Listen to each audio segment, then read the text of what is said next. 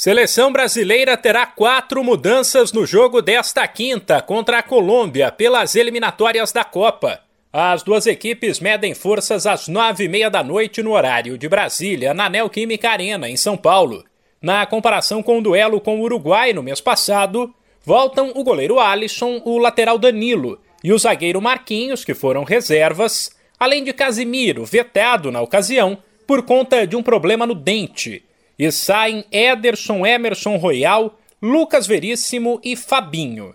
O Brasil está escalado com Alisson, Danilo, Marquinhos, Thiago Silva e Alexandro, Casimiro Fred e Paquetá, Rafinha, Gabriel Jesus e Neymar. Ou seja, as boas atuações de Rafinha na última data FIFA pesaram mais que a grande fase no Real Madrid de Vinícius Júnior. O atacante, que será reserva, ficou fora da lista de convocados, o que gerou muitas críticas, e só foi chamado quando o Firmino se machucou. Na véspera do duelo com a Colômbia, o técnico Tite disse confiar que Vinícius Júnior pode ir bem na seleção, mas que é preciso ter calma. Tendo paciência e tendo compreensão do jovem e do tempo que ele possa ter da afirmação dentro da própria seleção, de criar um ambiente receptivo para que ele possa ter esse desenvolvimento. Até porque eh, me parece também que ele passou um tempo de adaptação no Real bastante grande e que foi dando aos poucos dele essa, essa maturidade para que ele possa desenvolver e chegar no estágio que ele está. Também na seleção é assim.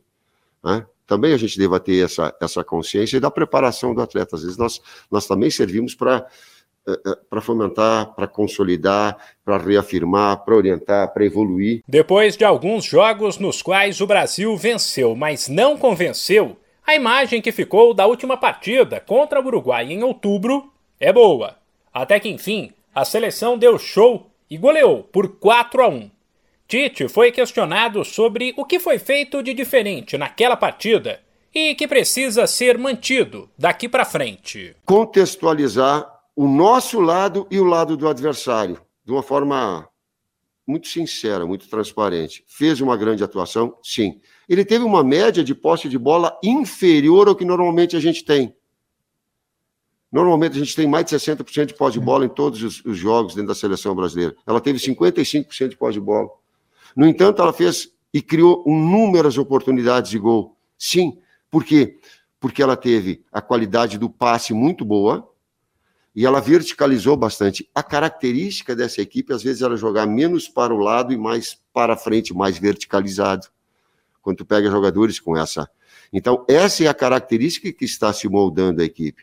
E está esse equilíbrio? Sim, mas essa é uma característica marcante. O Brasil lidera as eliminatórias da Copa com 31 pontos, contra 16 da Colômbia, que aparece na quarta posição.